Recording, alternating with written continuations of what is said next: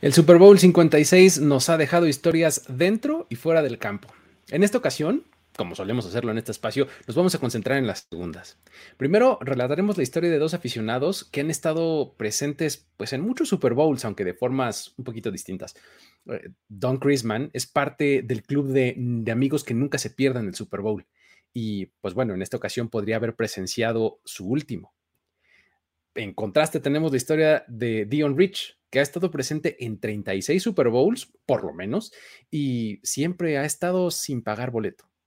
Además, vamos a hablar de tres historias que, pues bueno, tienen jugadores de los Rams en múltiples eh, motivos para festejar esta victoria. Primero, Andrew, Whitworth eh, pues ganó el Walter Payton Man of the Year Award y pues tiene un impacto tremendo en su comunidad. Por otro lado, tenemos a Taylor Rapp, que además de ganar el Super Bowl, está festejando su compromiso nupcial.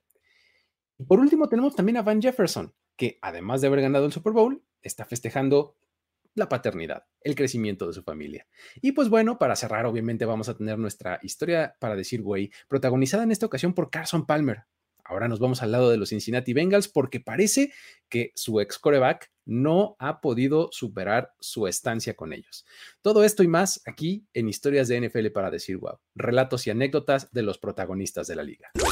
La NFL es un universo de narrativa, testimonio, ocurrencia y memorias que nunca, nunca dejan de sorprender y todas las reunimos aquí. Historias de NFL para decir wow, wow, wow, wow, wow, wow, wow. Con Luis Obregón y Miguel Ángeles es. ¿Cómo están amigos? Muy buenas noches. Bienvenidos una vez más a este espacio en donde vamos a platicar padres historias en esta ocasión. Mi nombre es Luis Obregón, como lo escucharon en ese bonito intro, y estoy acompañado de Miguel Ángeles Es. ¿Cómo estás? Bien, bien. Sí, también como dice el bonito intro. sí, Miguel Ángeles Es. Este, bien contento, la verdad, este, pues ya, ya terminó la temporada, tuvimos un, un buen Super Bowl. La verdad es que ya que sea un partido cerrado se agradece. Mientras echan palizas ya lo hicimos. Este, y bueno, la verdad, por ese lado contento porque fue un buen Super Bowl, triste porque no va a haber fútbol americano por 200 días, bueno, de NFL. Exacto. NFL no va a haber. Y, pero también contento porque vamos a seguir ya eh, encaminados todo el año con las historias para decir, wow, porque esto no para. Me, acabas de levantar una duda en mi existencia. ¿Cuándo empieza el XFL? El próximo año a, presentar a los equipos del Super Bowl y dije, esto solo puede ser un vaticinio increíble para la XFL. ¿A poco no? Pero la que viene ya en dos meses es la USFL. Ok, ok, ok, ok, va. de hecho, yo creo que podemos ir planeando contar la historia de la USFL original antes de que llegue la nueva USFL. Football for a Buck, recomiendo muchísimo ese libro de Jeff Perlman. Por supuesto. Football for a Buck, es eh, gran libro de Jeff Perlman, sí, este, de cómo Donald Trump este, al ser eh, ninguneado por los dueños de la NFL, dijo, ah, no, pues hago mi propia liga. Y pues, los resultados no fueron muy buenos. Y un pequeño error administrativo acabó con una cosa espantosa. Luego les contamos, pero... Sí, sí, sí. Este, gran, gran historia. Eh, está anotada para, para, los próximos, para las próximas semanas. Pero bueno, eh, la verdad es que hay muy buenas historias en torno al Super Bowl, ¿no? O sea, creo que hay muchas que han sido como eh, han corrido así como la pólvora, ¿no? O sea, han, estado por todos lados y hemos visto clips en social media y, o sea, hemos visto este, mucho en, este, en, todos lados de algunas de las que ya vamos a platicar en esta, este, eh, en esta emisión del programa, pero pues ya saben que siempre le vamos agregando ahí, este, pues nuestro toque, un poquito de este, investigación extra y demás, ¿no? Con eso, ¿qué te parece si comenzamos por el mismísimo caso de Dion Rich, porque Dale, es, es una cosa bien padre la, historia de este señor, porque, híjole, este, entre más leía yo al respecto de él, entre más eh, eh, me metía a su historia, más me gustaba. o sea, todo empezó porque lo descubrí igual así, ahí navegando, me encontré, no sé si un tweet o un algo, y dije, a ver, y ya sabes que te empiezas a meter por el agujero de conejo y ya acabas en Wonderland, ¿no? Así, acabas en el país de las maravillas persiguiendo el conejo blanco. Este, muy padre la historia de Dion Rich. Eh, es, eh, es un caso de un tipo pues, que, es parecido al, que ya les contamos en episodios anteriores, que, era el de Alex Sunderland, ¿se acuerdan? Cuando les contamos este, de, este caso del chavo que se coló al partido de Alabama contra Texas AM y pues que incluso terminaste en los vestidores, ¿no? Festejando ahí en este, la victoria y toda la onda. Pues bueno. con el coach, todo el asunto, claro. Exacto, ¿no? Pues bueno, es algo pues, similar son y pues bueno, aunque esto pues tiene muchísimo mérito y tu objetivo es convertirte en el hombre gratis, ¿no? Este, pues está padre, ¿no? Este, meterte a un partido así de colegial muy importante, este, digo, está padre. Pero, pues lo que ha hecho Dion Rich es verdaderamente increíble en comparación de eso, porque pues Dion Rich es el hombre que ha podido colarse sin pagar a 35 Super Bowls. ¡Wow! 35 Super Bowls, ok. Todo esto empezó porque en los 60 él era propietario de un par de bares en San Diego. Uno de estos bares estaba cerca de las instalaciones de los Chargers en aquel entonces. Entonces eso hacía que pues, un montón de jugadores, coaches, ejecutivos y demás personal ahí relevante eh, de la liga pasara mucho tiempo en, su bar, ¿no? Entonces, pues él siendo el dueño, ya sabes, en el PR, ¿no? Ahí platicando y todo, se empezó a hacer de muchos amigos. De hecho, incluso los equipos rivales que, que iban a jugar contra los Chargers, iban mucho también a, ese bar, ¿no? Entonces, porque pues ya se hacía conocido y todo, entonces él empezó a hacer una red de amigos y de conocidos y demás por todos lados en la liga, ¿no? O sea, no nada más en los Chargers, sino en sus rivales y en los que iban a jugar contra ellos, ¿no? Entonces esto empezó a evolucionar al hecho de, pues ya es mi cuate, ¿no? Aquí el buen Dion. Entonces, este, pues ¿por qué no vamos al estadio? Pues vente, te acompaño, ahora va. Y se subía al coche del coach o del jugador o algo así. Y pues ya llegaban al estadio y le decían, pues bueno, pásale, ¿no? Vente con nosotros. Órale, bueno, pues ya se metía al estadio, pues obviamente no pagaba, se metía con ellos, ¿no? Y esto implicaba que obviamente pues se metía al sideline, o sea, al campo de juego, ahí en la línea lateral con ellos, ¿no? Y ahí veía los partidos de los Chargers, ¿no? Se le hizo hábito, le gustó, ¿no? Pues, a la buena vida uno se acostumbra rápido, ¿no? Claro, ¿quién, quién, va a decir que no? Exactamente. Entonces, pues resulta que, eh, pues en esas épocas, eh, como ya recordarán sus clases de historia que les hemos dado en este programa y en otros espacios de primero y diez, este, más o menos a finales de los 60 empezó este asunto de la fusión y resulta que en el 70 se fusionan las ligas y llega la primera edición del Super Bowl que en ese momento no era conocido como tal, pero eh, pues en ese partido que disputaba el campeonato de la NFL contra la AFL, llegan los Kansas City Chiefs contra los Green Bay Packers, ¿no? Y esa fue la primera vez que él se pudo colar a su, o sea, no tuvo que esperar mucho tiempo. En la primera edición él se coló. ¿Cómo fue? Pues ahí les va. De hecho, esto fue el primero y terminó hasta el 36, como ya les dije, ¿no? en el Super Bowl de New Orleans. Solamente se perdió uno de ellos, el Super Bowl número 3, porque se fue a esquiar con sus cuates. Ah, bueno. Ese día no podía, estaba ocupado. Exacto, ¿no? Entonces, pero bueno, eh, del 1 al 36 se estuvo en todos menos en el 3. Y pues bueno, eh, ¿cómo fue que se logró colar a este, este primer Super Bowl? No llamado entonces así, pero este, eh, ¿cómo le hizo? Pues resulta que los Chiefs, sabemos que pues, son rivales divisionales de los Chargers, ¿no? Entonces los Chiefs iban frecuentemente a su bar y pues tenía sus cuates en los Chiefs, ¿no? Entonces, pues fueron, este, al ser ellos los que estaban ahí protagonizando el partido, que además el partido iba a ser en Los Ángeles, ¿no? Ciudad cercana, más o menos, de San Diego. También es un coche sin problema a la carretera. Y este, él dice, pues, pues está en Los Ángeles, ¿qué tal si averiguo dónde se van a quedar y dónde se van a estacionar en el autobús, ¿no? Logra averiguar todo esto, se levanta temprano, se va de San Diego a Los Ángeles llega justo al lugar de estacionamiento en donde iban a estar los autobuses del equipo, de los Chiefs. Entonces él ya estaba ahí esperándolos, ve que llega el autobús y cuando ellos se bajan, pues él también así se baja de su coche, se pone una chamarra de los Chiefs que alguno de los jugadores que había estado en su bar le había regalado, se mezcla ahí con el grupo, casual, sí, ya sabes, el, el mismísimo fake it till you make it, que me encanta, ¿no? Claro. Se se pone con ellos, ah, empieza a saludar, ¿qué onda? ¿Cómo estás? Ah, mi Dios, y se mete. Total que ahí terminó adentro del Super Bowl, en el campo, o sea, disfrutó de ese primer partido. Entonces, eh, lo más increíble fue que en esa ocasión, él terminó en el escenario al final del partido, en donde el comisionado Pete Russell le estaba entregando el trofeo a Vince Lombardi. Qué buena onda. o sea, ahí del lado derecho en la fotito, para que los que lo están viendo en video, eh, ah, ahí está, él es Dion Rich. Ahí está Pete Russell del lado izquierdo, está entregando el trofeo. Obviamente, esto es un montaje eh, malo, inapropiado, pero es este, es este real la posición de, los, de las personas, porque pues el trofeo Vince Lombardi no era así en ese entonces, pues no había trofeo Vince Lombardi en ese momento, ¿no? Claro. Empezando por ahí, ¿no? Pero este, eh, las posiciones de las personas son correctas, ¿no? Entonces, al final de cuentas, se acabó colando. Luego, llegó un momento que esto se hizo tan habitual ya para él, que la seguridad del, evento del, Super Bowl ya lo tenía localizado. O sea, ya sabían que había un tipo que se les colaba. Lo, estaban esperando ya así de, oigan, este tipo, véanlo bien, por favor, guardias de seguridad. No manchen, no se les va a colar otra vez, ¿no? Ok, bueno.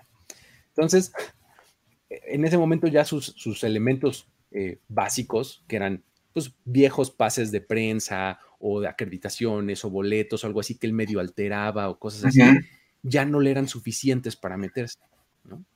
Entonces tuvo que recurrir a los trucos más viejos del libro. O sea, usar barba y bigote postizos, lentes oscuros y una peluca. Nomás le faltó los lentes con nariz y bigotito. Tal cual, cabrón. O sea, vestirse de smoking, sombrero de copa y decir que es Cosme Fulanito, cabrón. No decir eso. Por supuesto.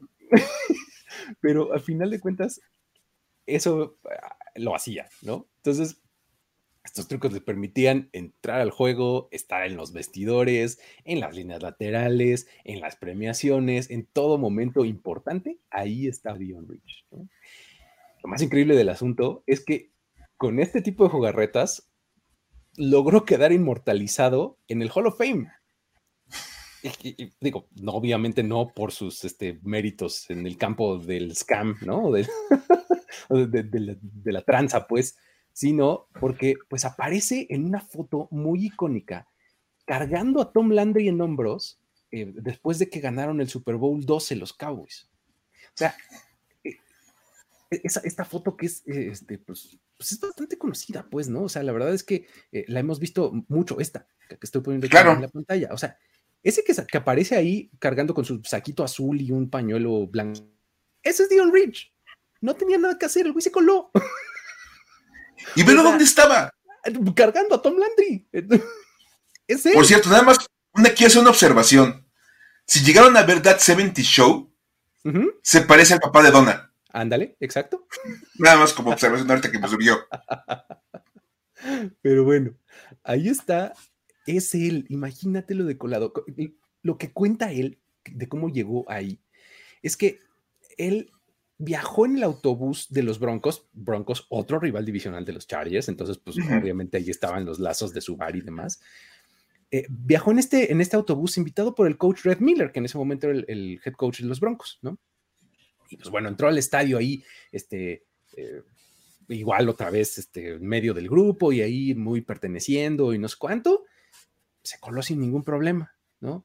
Entonces entró, estuvo en el sideline y pues el, su objetivo antes de, entrar dijo, yo, me voy, yo voy a aparecer en una foto junto al coach Tom Landry. Ese es mi objetivo de este, de este Super Bowl, porque pues ya cuando, cuando estás en esas, ya empiezas a querer subir la vara, ¿no? Así de, bueno, ya me metí, ok, ahora quiero estar en el campo, ahora quiero una foto con el coach Lombardi, ¿no? Entonces, con el coach Landry, perdón. Entonces, este, él quería eh, esa foto en el partido. Entonces, pues está, eh, entra eh, y pues está del lado de los Broncos, obviamente. Y entonces durante el partido ahí se empieza como a mover, a mover un poquito cada vez más y llega al sideline de los Cowboys. Y cuando logra estar ya muy cerca del coach Tom Landry, el reloj llega a cero justamente en el partido.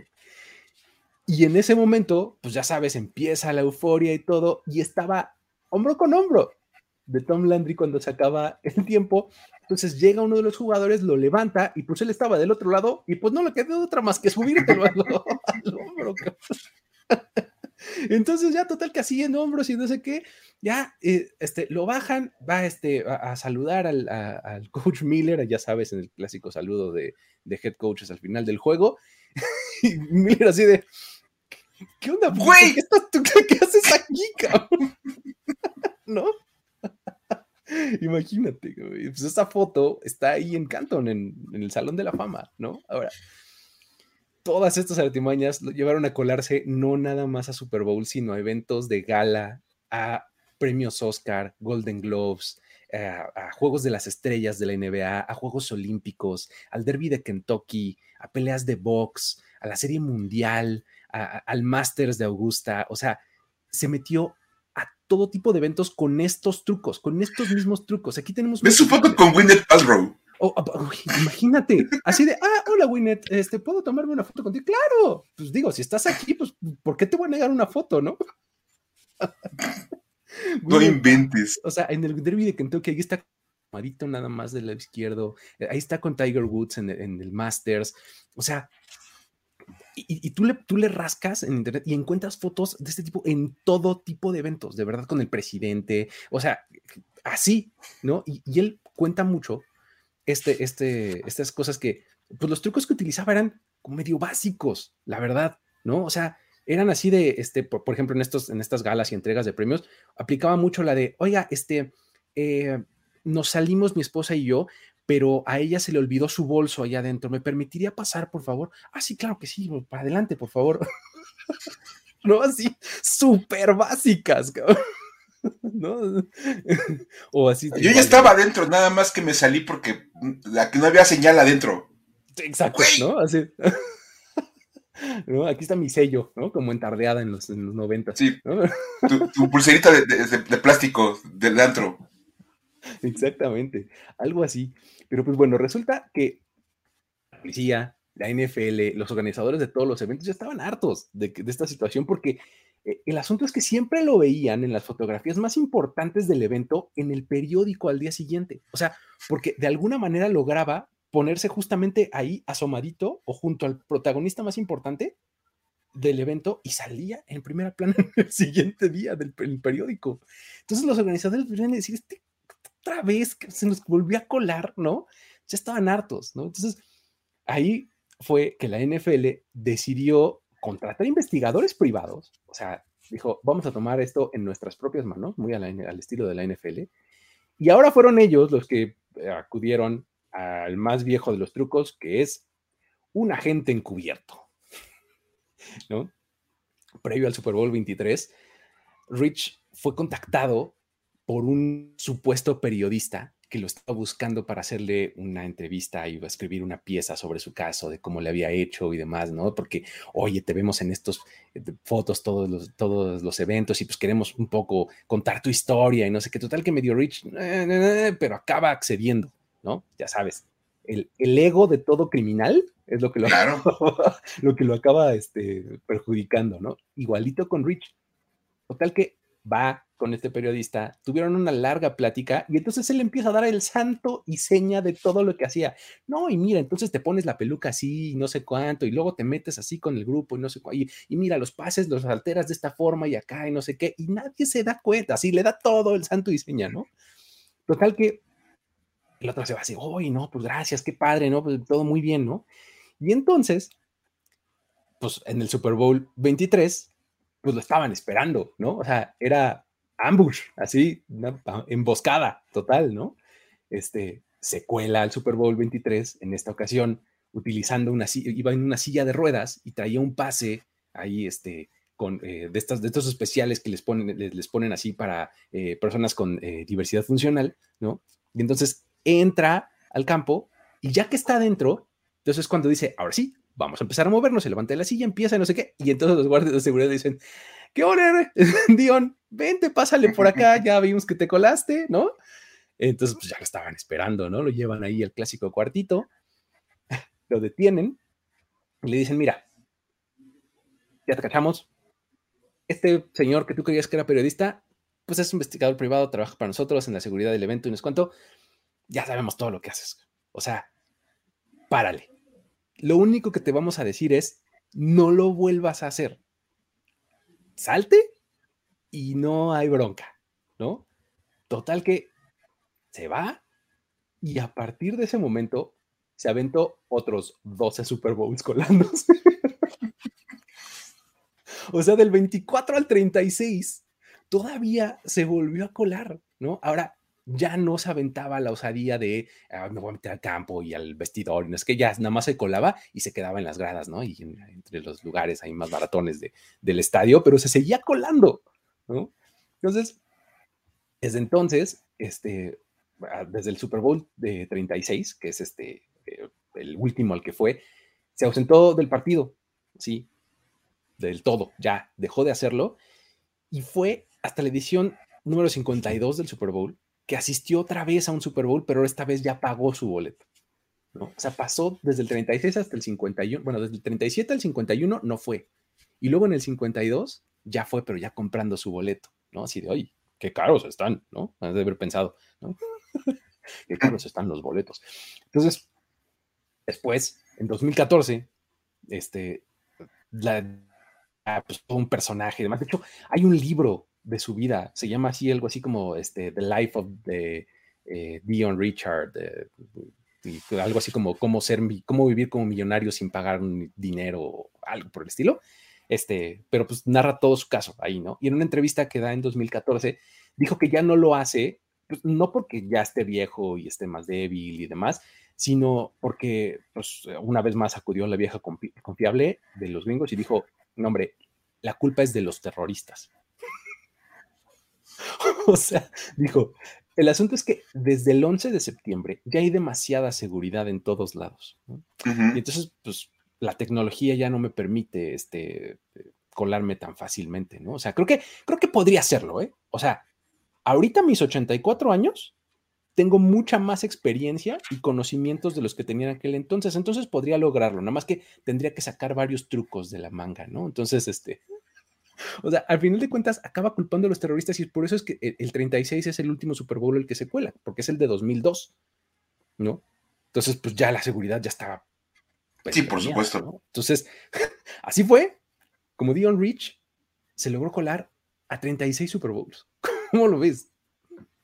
es una historia increíble. O sea, decían aquí en los comentarios que puede ser una historia para decir, güey, pero es para todos los equipos de seguridad de todos los estadios. Para ellos, a mí me resulta guau, o sea, la osadía del tipo, la seguridad, ¿no? O sea, porque te digo, los trucos que utilizaba, porque te digo, me la pasé viendo y viendo un montón de videos, los trucos que usaba eran súper básicos, de verdad. Nada más es seguridad, creértela, ¿no? Por supuesto. La verdad es que sí, no, es, es, una historia impresionante. Porque como bien dices, literal entró a 35 Super Bowls sin pagar un solo boleto. Ya cuando pagó el del 52, pues ya básicamente con todo lo que se había ahorrado en su vida, pues ya podía pagar un boleto de Super Bowl. Exacto. Yo creo, cuando menos. Pero está, está padrísima. La verdad es que esas historias como súper extrañas. Parece de película, de verdad. Sí, te digo que está el libro, está, lo, encontré ahí en Amazon, hay, varios este, ejemplares usados incluso, este, por nueve dólares, ¿no? Está, bastante bien, me dieron ganitas. Niño, para conocer un poco más de esta historia que está, está bastante buena, bastante padre. Sí, sí, sí. Pero hay una pues, contrastante parecida por el estilo, ¿no, este, Mike? Una que es como, pues también de aficionados que van seguido al Super Bowl aunque de manera, un de manera mucho más legal, eso es una realidad de entrada, y este, también como en una cosa un poquito más sentimental, porque la verdad es que, bueno, hasta este momento, ya en, este día martes, se han llevado a cabo 56 Super Bowls. Y por si no lo sabían, hay siete personas en el mundo que han estado presentes en todos los Super Bowls que se han llevado a cabo. En todo. Han visto desde que los Green Bay Packers le ganaron a los Kansas City Chiefs en el NFL AFL Football Championship, hasta la victoria del domingo pasado entre, de los Rams sobre los Bengals. Todos los Todos en el estadio. Siete personas. De estos, cuatro son gente que está relacionada con la NFL de alguna manera. Ok. Está Jerry Green, que es un periodista deportivo, entonces le ha tocado cubrir todos los... Eh, Así que cubre la fuente, entonces Sí, sí, le ha tocado estar ahí. John Beaver, un fotógrafo, que pues también Otro. le toca tomar fotos. George Troma, que es uno de los que se encarga de cuidar el pasto, cuidar el, el campo. Ya, ya es parte del inventario de la NFL, entonces ya trabaja ahí con ellos tiempo atrás. Y le ha tocado a todos. Uno muy interesante, Norma Hunt, la viuda de Lamar Hunt. Sí, sí, sí. Lamar Hunt que, pues, fue el que bautizó el Super Bowl, fue el que empujó por la este, fusión de la NFL y la AFL. Tiene sentido, ¿no? Entonces, desde ese primer Super Bowl hasta este, ha estado en todos Norma Hunt. Y los otros tres son mucho más interesantes porque son aficionados. Digo, que eh, el, el asunto de tienes un trabajo por 56 años no está fácil, ¿no? No, En Tener esta la- economía, como dijeron, ¿no? Tener un trabajo. tener la solvencia 56 económica para pagar boletos de todos los Super Bowls y via- viaje a todas las ciudades Ajá, está es de reconocerse, la verdad. Ajá. Y ahí les van. ¿Quiénes son esas tres personas? Don Chrisman, de 85 años, Gregory Eaton, de 82, y Tom Henschel, de 80. ¿Ok? Ajá. Ya tenían sus años cuando empezaron a ir a los Super Bowls. Ya tenían esta solvencia económica. Estaban como en sus 30, ¿no? Entonces, ok. ¿No? Sí. Eh, Chris Van tenía como unos 29 años cuando fue al primer. Super Bowl. Está bien, órale. Y bueno, esa es una historia, vean, para decir, wow, que haya tres aficionados que han estado desde el Super Bowl 1 hasta el 56, en todos, es una historia para decir, wow. Lo interesante es que Chrisman comentó que muy probablemente este sea el último Super Bowl que ve en vivo y que probablemente fue el último juego al que él acude. De hecho, lo comentó en una entrevista con la AP, porque bueno, ya son figuras pues, bastante ubicables Sí, ya. Ujú. han estado en todos los Super Bowls, dio una entrevista para la AP y dijo que muy seguro ya no va a hacer el viaje a Arizona para el Super Bowl 57. Y la razón es básicamente pues cuestiones físicas. Dice, ya, pues la edad, obviamente, ya lo ha hecho más lento, hace más complicados sus movimientos, y dice que precisamente por esas cuestiones ya propias de la edad, pues no hará el viaje seguramente a Arizona, y probablemente verá el partido por televisión. Aunque, así, aunque, Siempre hay Dijo. un próximo año, ¿no? Como dijo. por supuesto, y todo puede pasar en la NFL.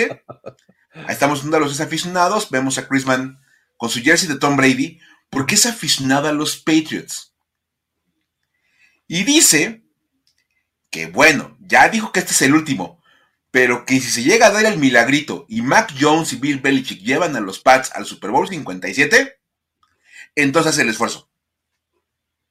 Bueno, pues, así de ayúdenme a ayudarlos, ¿no?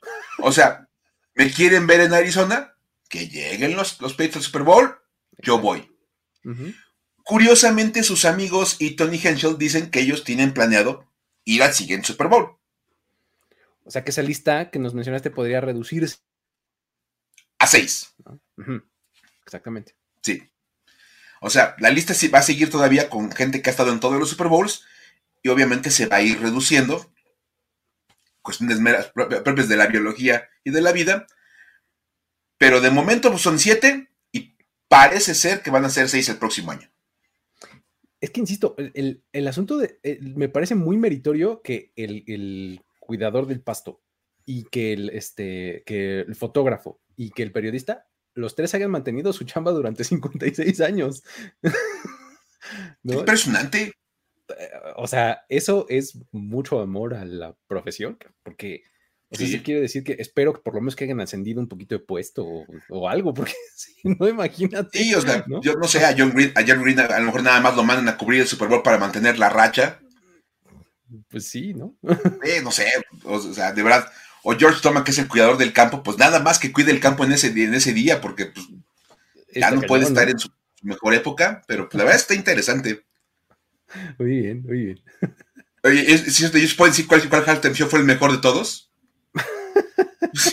Exacto, pues sí. Los han visto todos en vivo, no inventes. Sí, sí, sí, efectivamente. ¿no? Nos pueden decir que Lady Gaga sí se cayó desde muy alto o no, sí, este, por ¿qué, ¿Qué tan supuesto. alto voló Ka- Katy Perry cuando estaba colgada de la estrella, ¿no? Este, ¿Qué tan descoordinado estaba el Left Shark? que exactamente, ¿no? ¿Qué, qué- qué tanto tiempo fue este, realmente lo que Michael Jackson se quedó así viendo a la nada, ¿no? Este, ¿no? Momentos épicos, ¿no? Momentos épicos, por supuesto. Entonces, vamos. Muy bien. Creo que sí es una historia bastante interesante. Como dice Edwin Adonai, que hayas tenido chance de estar en todos y nunca haya habido una emergencia de salud, algún problema familiar, nada. Que te impide al estadio, eso es una cosa verdaderamente impresionante. Exactamente. Y además, o sea, justo también eso tiene mucho mérito por parte de, de este- de esta persona que nos dice que ya no, tal vez no vuelva a ir, que lo está haciendo en sus propios términos, ¿no? O sea, Sí. yo tomé la decisión de que hasta aquí llegué. No fue un, híjole, es que pues ya me enfermé y, o sea, no, yo decidí que ya, ¿no? Que está ahí. Eso, Está también está bastante, bastante padre. Muy bien, pues perfecto. Esas son las dos historias, pues, de, de- de aficionados, ¿no? Pero luego tenemos, eh, pues, las de los tres jugadores de los Rams que tienen montones este, de razones para festejar, ¿no? Comenzando por Andrew Whitworth. ¿Por qué no pues, empiezas con, con esta, eh, Mike, y nos la vamos ahí campechaneando? Lo vamos campechinando con todo gusto. Porque aparte, estas de las historias que ya sabes que son validadas por el comité de historias de historias para decir wow. Claro. O sea, se, se la platicé a mi novia el fin de semana. Me dijo, ah, está súper padre, va, cuenta. Exacto. Y es que Andrew Whitworth, bueno, eh, además de que ganó el Super Bowl, se llevó el premio Walter Payton al hombre del año, porque saben que un par de días antes se llevaron a cabo los NFL Honors, y dentro de todo lo que se entregó ese día, la historia que más nos hizo decir wow fue la de Andrew Whitworth. Totalmente. Y, y no De por tanto sí. porque él ganara. No, es que de por sí el, el premio es, es este, pues como de los más eh, prestigiosos, ¿no? Si no es que el más. O sea, sí, eres el MVP y, y qué padre, o sea, eres muy bueno, ¿no? Pero el que universalmente todo, todo el mundo reconoce es el Walter Payton, ¿no? Por supuesto, es, es conocido como el, el que le sigue en importancia, o es el más, más importante que el MVP. Están ahí como en esa discusión. Se supone que el Walter Payton vale más. Y, y vamos a ver. Este año fue para el tackle ofensivo de los Rams. Y la verdad es que lo más padre, Luis, fue la historia que contó al momento de recibir el, el- el premio, ¿no? Como esta anécdota que se aventó para enmarcar su, su, su- su reconocimiento. Sí, est- estuvo padrísima porque, eh, pues, Whitworth, eh, pues digo, ya sabes, como en todo buen, eh, toda buena premiación, te dan tu presea y entonces subes a recibirla y das un pequeño discurso, ¿no? Entonces él contó una anécdota bien padre, ¿no? Que dijo que en, en aquel eh, partido que disputaron entre los Rams y los Lions, cuando se acabó el partido, uno de los jugadores de los Lions luego, luego se fue directamente hacia él, ¿no? Pues, este, pues, como que cuando te pasa eso, dices, esto, pues puede tener dos intenciones. Una, este me viene a golpear, echar bronca o algo, ¿no? O la otra, que fue la que él pensó, es, híjole, este se ve muy chavo, se me hace que o jugué con su papá o conozco a su papá, yo ya estoy en esas en este momento, ¿no? Resulta que el que lo fue a buscar es el novato Derek Barnes. Que pues aprovechó la oportunidad para encontrar a Andrew para agradecerle la diferencia que hizo en su vida. Una cosa impresionante.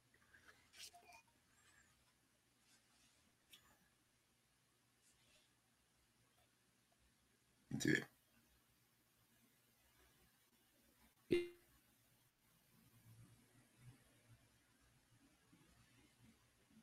Hola, sí, dos.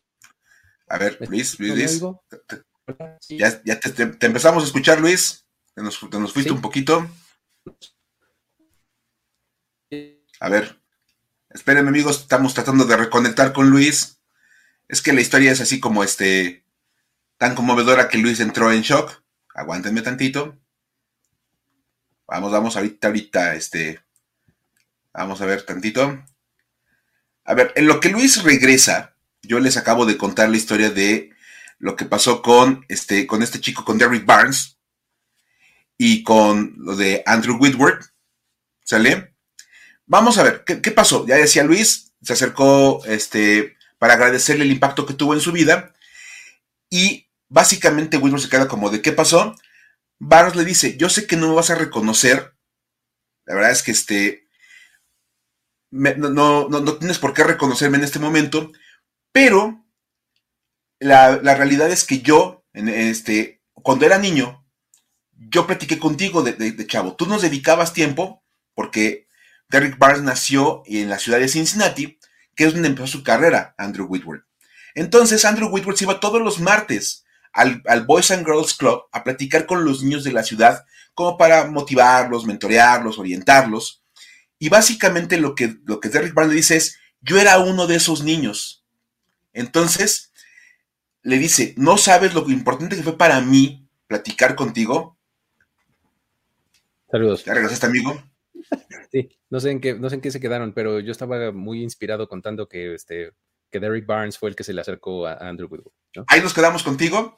Este, ya les empecé a adelantar un poquito la historia, que bueno, le cuenta que él estuvo en el, en el Boys and Girls Club y que Andrew Whitworth en Cincinnati lo, lo mentoreaba, como que le dedicaba un ratito a, ellos, a los chicos ahí para platicar con ellos de, la vida. Y dice básicamente, es lo que este, Derek Barnes comenta, que pues él recuerda perfectamente bien cómo este, Andrew Whitworth le dedicaba ratos a platicar con ellos y sobre todo con, con Derek Barnes, como de platicarle de la vida, de echarle ganas, de salir adelante y era lo que él iba a decir, ¿no, Luis? Era como el agradecimiento que tenía para él. Tal cual, o sea, lo que va y le dice es, oye, pues tú te sentabas conmigo y con todos los chavitos que estábamos ahí en este club y la verdad es que el que hayas hecho eso, pues marcó una gran diferencia en, mi vida, ¿no? O sea, solamente quería venir a decirte, Wit, lo logré, llegué a la NFL, Big Wit, ¿no? O sea, básicamente es lo único que quería, este, venir a darte las gracias, ¿no? O sea, cuando eh, cuando te pasan ese tipo de cosas, yo creo que debe de ser una cosa así de súper choqueante, ¿no? O sea, algo que pues seguramente le dedicas tiempo, emoción, este, eh, recursos de tu vida a hacer ese tipo de cosas, pero no te imaginas hasta dónde puede llegar el impacto, ¿no? Claro. Y esa es la parte más interesante, y es lo que Andrew Whitworth trató de comunicarle a los jugadores del NFL en su discurso y, y contó la historia por eso. Dice, uno nunca sabe cuándo va a tener la oportunidad de generar ese impacto.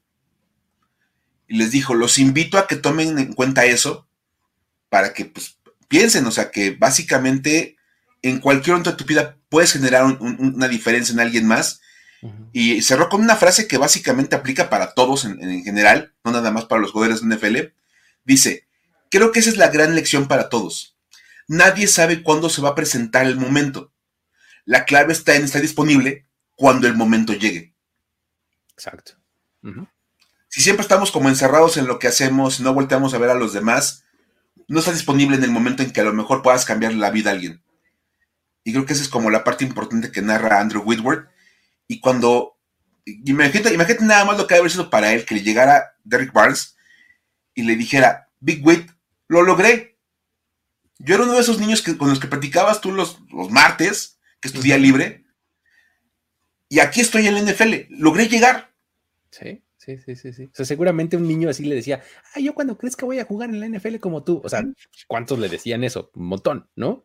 Por supuesto. sí, estaba padrísima, de verdad, la historia. Muy, muy buena. Pero bueno. mi padre.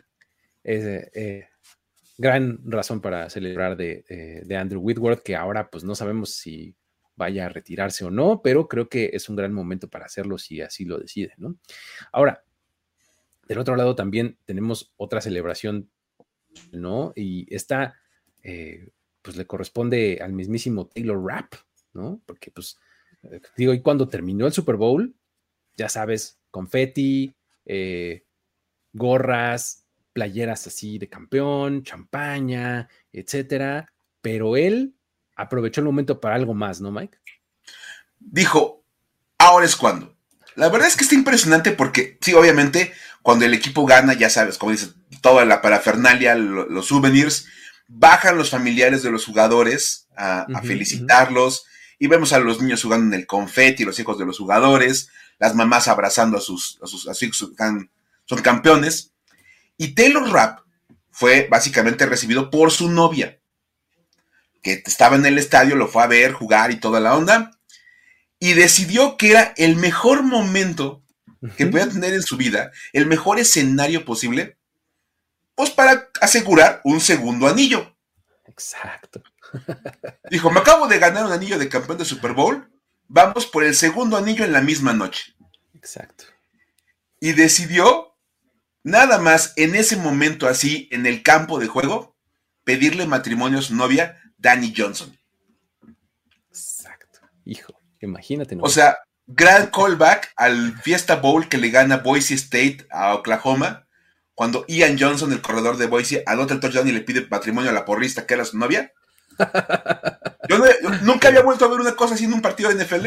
Entonces, acá este, total que el buen Taylor Rapp pasan las tomas, porque pues estaban todo mundo ahí con los teléfonos tomando fotos de los jugadores, y andaba por ahí también cerca el equipo de redes sociales de los Rams, obviamente, y que lo pescan así de plano, hincado en el campo, pidiéndole matrimonio a la novia. Total ahí de, ¿te quieres casar conmigo? Entre gritos, porque todo el mundo gritando, la música, todo. Ella viene emocionada, este, recibe el anillo de, compromiso. Y en el video, pues, el video, el video, lo compartió la cuenta oficial de los Rams, lo cual también es así como interesante, porque tuvieron como ese momento especial para poder compartir con todos los aficionados. Y básicamente lo único que ves es como a Taylor Rapp poniéndose de rodillas, pegando de gritos. ¿Te quieres casar conmigo? Eh, la reacción oficial, que creo que está como en la Constitución, en el Ramayana, en la Biblia y otros libros sagrados, que las mujeres tienen que llevarse las manos a la boca cuando una cosa así sucede. ¿Algo, no? Claro, claro, claro. y ella obviamente pues, ya es este, entre llanto y toda la onda, asintió con la cabeza de, ah, sí, este, pues, muchas gracias, recibió su anillo y ya, pues, las abrazaron.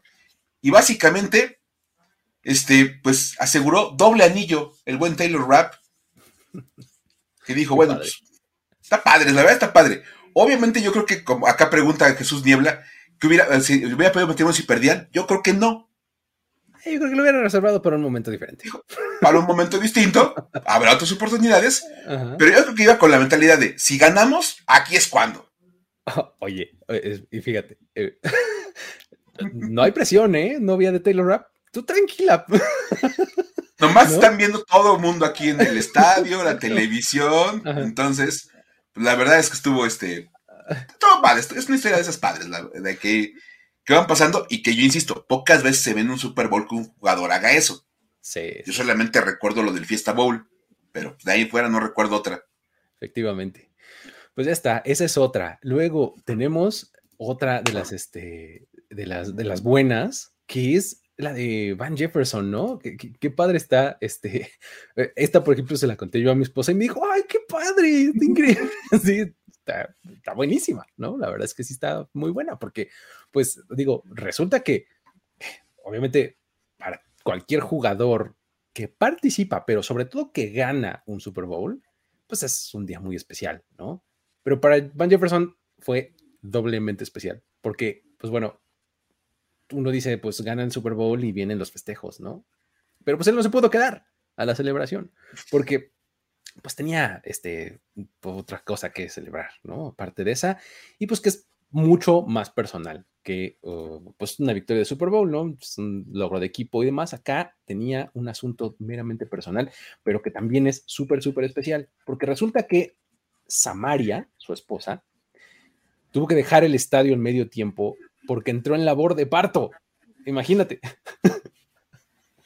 Ok. Ella, eh, ella, decía algo así, o sea, rumbo al parto preguntaban que cuando ella decía, hombre, yo como cualquier otro juego ahí voy a estar el domingo, voy a estar tranquila, voy a estar bien, este, y pues bueno, claro que sí voy a estar rezando para que no se rompa la fuente, ¿no? Este, porque pues ya estamos en, esas, ¿no? En cualquier momento eh, sucede.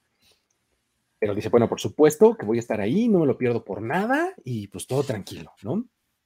Eh, resulta que llega por ahí del medio tiempo, eh, empiezan a, surgir los reportes así de, me parece que estoy casi segura, reporteaba este, alguien ahí desde el estadio, que acabo de ver a la esposa de Van Jefferson dejando el, este, el estadio en camilla, ¿no?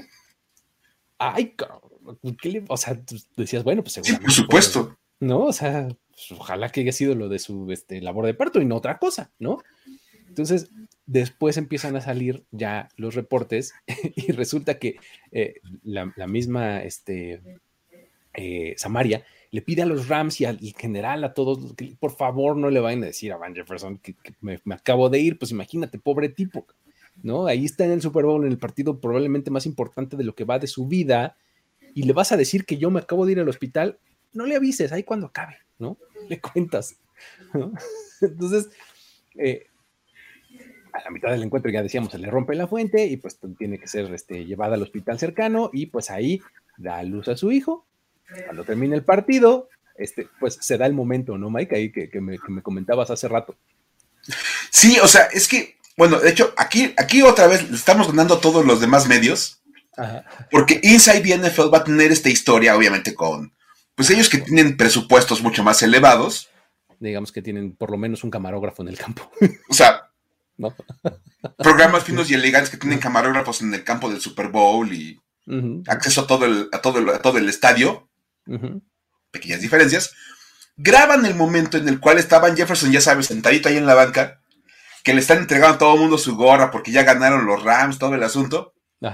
Y llega una de las, de las chavas que trabajan con los Rams del staff y le dice, oye, la verdad es que se llevaron a tu esposa al hospital porque ya van a ser tu hijo. ¿Qué? se para, empieza como a moverse, este, empieza la celebración, en ese momento todo el mundo empieza a bajar, y él andaba buscando a su hija, a su otra hija, porque se la tenía que llevar al, hospital con él. Entonces, este, está viendo a la, nena, la nena jugando con el confeti del Super Bowl y toda la onda.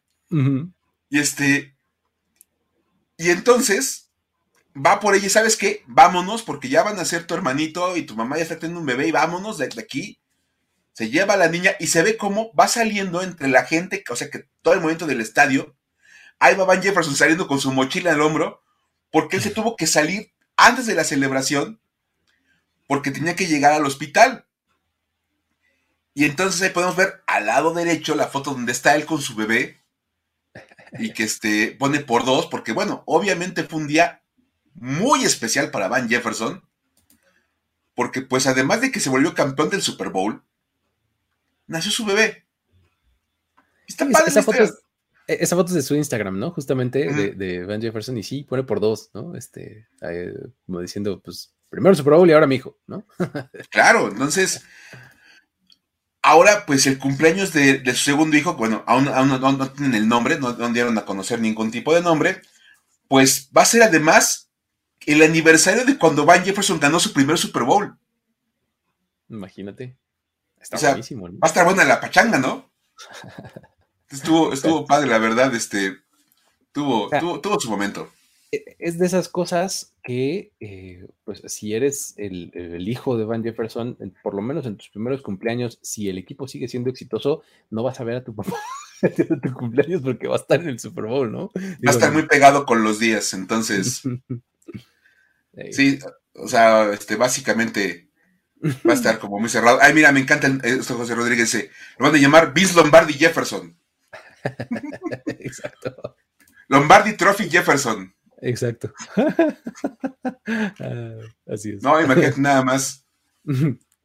Pero bueno. Lombardi Jefferson, exactamente, sí. O Vince, Vince Jefferson. Vince Jefferson. Sí, digo, Van, Vince. Creo que sí me gusta, fíjate. Ya se queda. Desde aquí mandamos la propuesta a Van Jefferson, que seguro está viendo el programa. Ajá. Vince Jefferson, ya está. Vince Jefferson. Me gusta, me gusta. Bien. Funciona a muchos niveles. Entonces, este, sí, nada más que no le vaya a poner Eminem. Exacto, sí, pues no. Marshall Matters, ¿no? Este, sí. Marshall Matters, Jefferson, no, por favor. Este, pero, algo, algo, algo, un poquito más, este, más, más, más acorde. Bowl. aquí, ya van a empezar las propuestas de nombre. Deje su propuesta de nombre también para el, hijo de Jefferson, como quieren que se llame.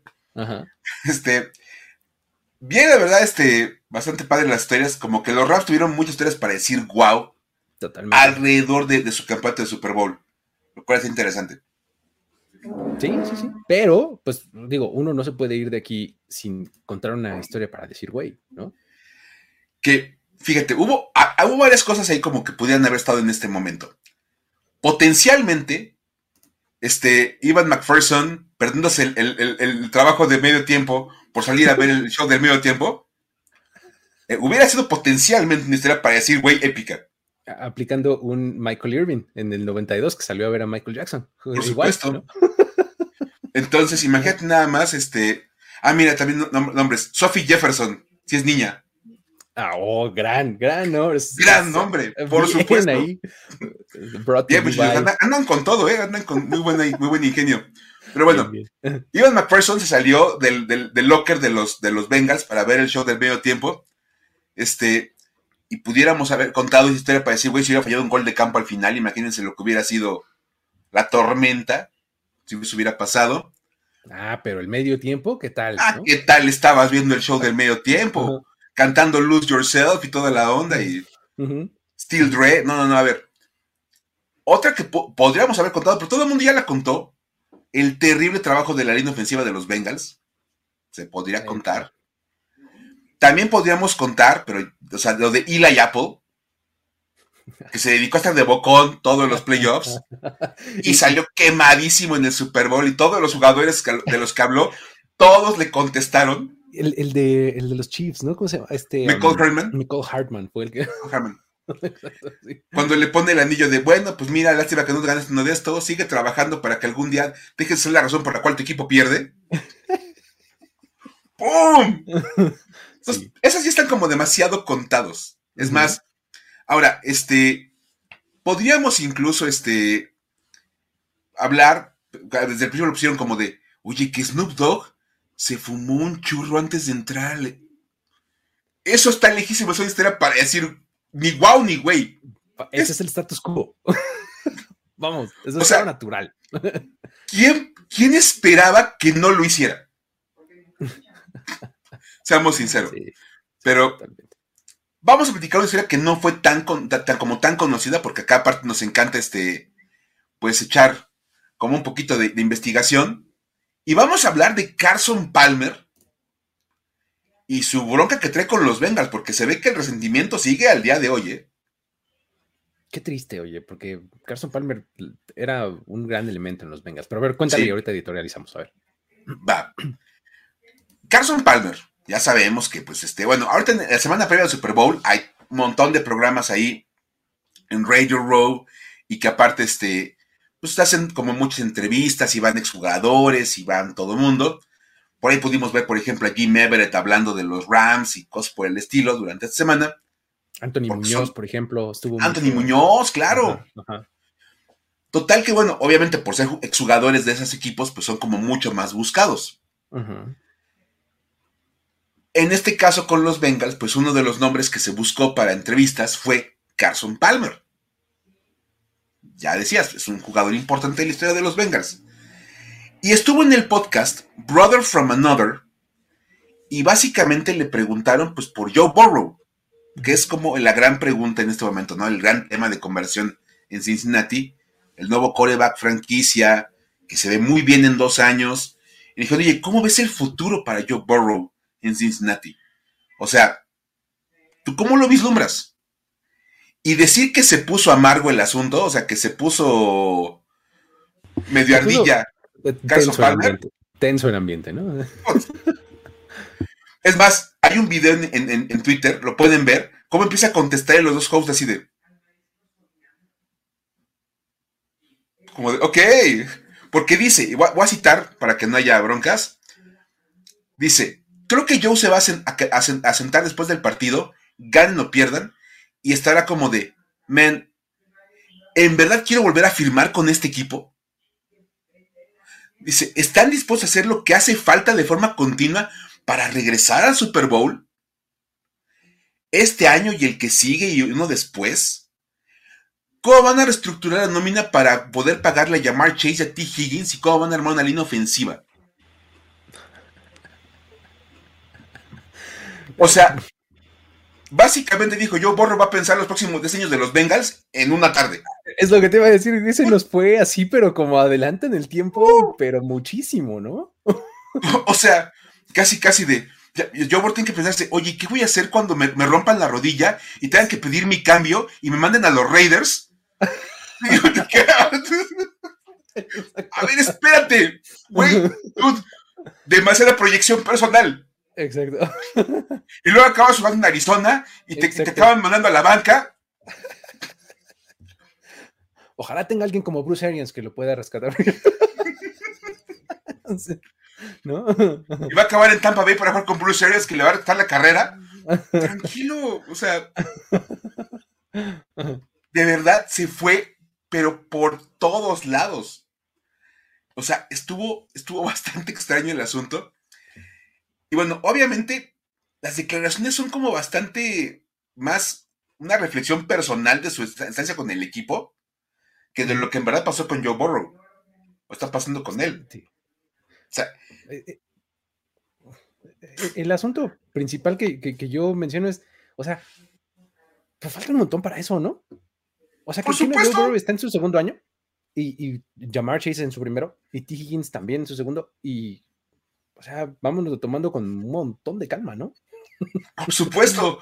O sea, a los tres, a, Joe Burrow y a Jamar Chase son cinco años cuando menos de contrato de novatos. A Burrow le quedan dos bases en su contrato porque son cuatro años la base para los novatos. Y por ser primera selección de, primera ronda, tiene opción a un quinto año Cincinnati. Entonces, por tres años más, el tema de, de Joe Burrow y su contrato no va a ser conversación de momento. O sea, con Jamar Chase quedan cuatro años más de, todavía de contrato de novato, que tampoco hay que platicar eso de momento. T. Higgins, tres años. O sea, de verdad, no hay manera de estar pensando en eso. Eso por un lado. Luego, lo otro, lo que menciona de si la línea, la línea ofensiva y que si contratar y que no sé qué. Ahora, ahí puedes darle un poco un punto, o sea, decir, bueno, a ver si lo van a hacer, pero si no lo hacen, o sea, es una negligencia absoluta, ¿estás de acuerdo? O sea, porque no hay, no hay ningún otro lugar en donde necesites más ayuda que en ese, ¿no? O sea, creo que incluso la apuesta de los Bengals era, vamos a poner todas las piezas alrededor de Burrow para que tenga armas. Y el plan era como el siguiente año ahora sí invertirle para ponerle la línea y que ya tener un equipo competitivo. La cosa es que reventó de la nada el equipo de Cincinnati. Nadie se esperaba que fuera este temporadón y, pues de repente se encontraron como en el reflector por no tener una línea ofensiva cuando pues realmente era un equipo en construcción. Sí, y por segundo año consecutivo el equipo de la AFC perdió porque no tiene línea ofensiva. perdió el Super Bowl, ¿no? o sea, básicamente como de la AFC tiene a los corebacks, la NFC tiene las defensivas que los van a corretear todo el Super Bowl. Básicamente. o sea, pero básicamente fue eso. Y la verdad es que eh, este, este, este caso de Carson Palmer fue el clásico ejemplo de cuando en internet decimos, ya siéntese señora. Ah, exacto, así de ya, por favor, señor. Ya, señor, ya, señor, por favor, cállese. de verdad, o sea. Tío, ya, no, es a fuerza comentar. Ya, no. Sí, sí, no, es obligatorio dar tu opinión de todo, o sea, de verdad. O sea, puede haber sido políticamente correcto, como es un gran chico, tiene mucho futuro, hay que tratar de rodearlo de talento para que pues, florezca todo lo que tiene y no andar proyectándose con, todo lo que así de todos sus problemas personales tienen con el equipo de Cincinnati. O sea, vamos, había muchas maneras de, llevar esa pregunta y ya este, él decidió proyectarse bien cañón. Sí, sí, sí. O sea, pero mal plan así, ya sabes, como, no sé, porque luego va a acabar en una cama de hospital pensando, o sea, qué mal uno de los Steelers por lastimarlo y eliminarlo de los playoffs. Tranquilo, o sea, o sea, o sea tú,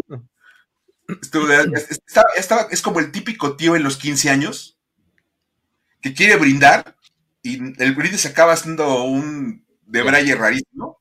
Sí, sí, sí. tío, ya véngase, porque pues nadie está entendiendo su brindis. Así estaba, de verdad, de verdad. Entonces, bueno, ojalá en algún momento logre hacer catarsis Carson Palmer, dejar atrás lo que pasó con los Bengals y disfrutar un poquito más de, lo que estaba pasando, porque estaba en el Super Bowl, estaban por todos lados, porque estaban los Bengals ahí. Y vamos, pues mínimo, mínimo, vive lo contento, ¿no? Porque se ve que estaba bastante amargadón el buen Carson Palmer. Sí, es que eh, aquella temporada 2005, cuando llegaron, eh, que tenían un equipazo y que justamente es cuando lo lesionan los Steelers, sí debe de haber sido un heartbreaker, ¿no? O sea, para él, sobre todo, así de, ah, esta era mi oportunidad, porque nunca estuvo ni cerca. No. Yo recuerdo perfectamente bien esa jugada. Yo también, pero la, veo así. Mentalmente la ves, ves, la, espalda de Carson Palmer, cómo le cae, era Calvin Noy, ¿no? Que, le cae así. O sea, es una cosa, pero este, espantosa, espantosa el asunto de la lesión. Aparte dicen que fue una lesión súper dura, porque les barataron la rodilla, pero vamos, este, fue una cosa espantosa, pero, no es para que se quede tan ardido. La verdad es que está como bastante feo el asunto. Sí. Pero, pues así está la cosa. Pues esas son las historias que tenemos para ustedes el día de hoy. Muchísimas gracias a todos por haber en vivo aquí en el chat. Gracias a los que lo ven y lo, lo escuchan en on demand, en cualquier otra plataforma, en esta misma. Eh, gracias por hacerlo. Dejen aquí un buen comentario, un like, suscríbanse, etcétera. Este, todo lo que ustedes saben hacer para que esto eh, funcione mucho mejor y tenga mayor alcance. ¿Sale? Eh, el día de mañana, Mike, hay algo especial, ¿no? ¿Un Power Ranking por ahí será o no será? No sé. A ver, Mañana, pues yo creo que a lo mejor nos pudiéramos conectar todos a los canales de Primero y Diez, YouTube, Twitch, todas esas cosas, para platicar este, sobre el, Power Ranking final de la temporada. Entonces, ya tenemos un ranking este, definitivo de la temporada, ya pasó el Super Bowl. Cuando terminó la temporada regular, dijimos que íbamos a tener hasta después del Super Bowl el programa. Entonces ya estamos listos para el mañana encontrarnos por acá en nuestro horario de las 6 de la tarde. Ya saben, ahí como para platicar un ratito sobre cómo quedaron los equipos. No creo que sea ninguna sorpresa quién es el número uno, pero pues pueden entrar a platicar un rato, aunque sea para, para recordar cómo quedaron ahí los, los lugares del, del 32 al 1, ya final de temporada. Perfecto. Pues muy bien, y pues bueno, este, este mismo espacio seguirá durante la off como ya lo decías al inicio del programa. Eh, vamos a ponernos ahí creativos y locos para hacer cosas padres. Y pues ya con eso nos despedimos por el momento. Eh, nos vemos la próxima semana en Historias de NFL para decir, wow, martes seguirá en este horario nocturno. Eh, nos acomoda. Está bonito tener el horario prime time de los martes está padre, ¿no? Entonces por aquí estaremos. Con eso nos despedimos. Muchísimas gracias. Bye bye.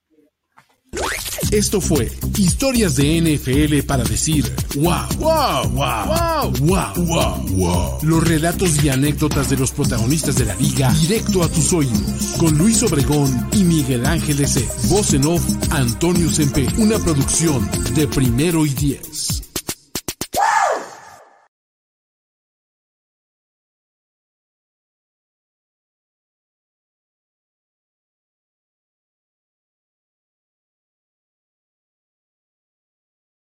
Hey guys, it is Ryan. I'm not sure if you know this about me, but I'm a bit of a fun fanatic when I can. I like to work, but I like fun too. It's a thing. And now the truth is out there. I can tell you about my favorite place to have fun. Chumba Casino. They have hundreds of social casino style games to choose from with new games released each week. You can play for free anytime, anywhere and each day brings a new chance to collect daily bonuses. So join me in the fun. Sign up now at ChumbaCasino.com. No purchase necessary. BGW. Void were prohibited by law. See terms and conditions. 18 plus.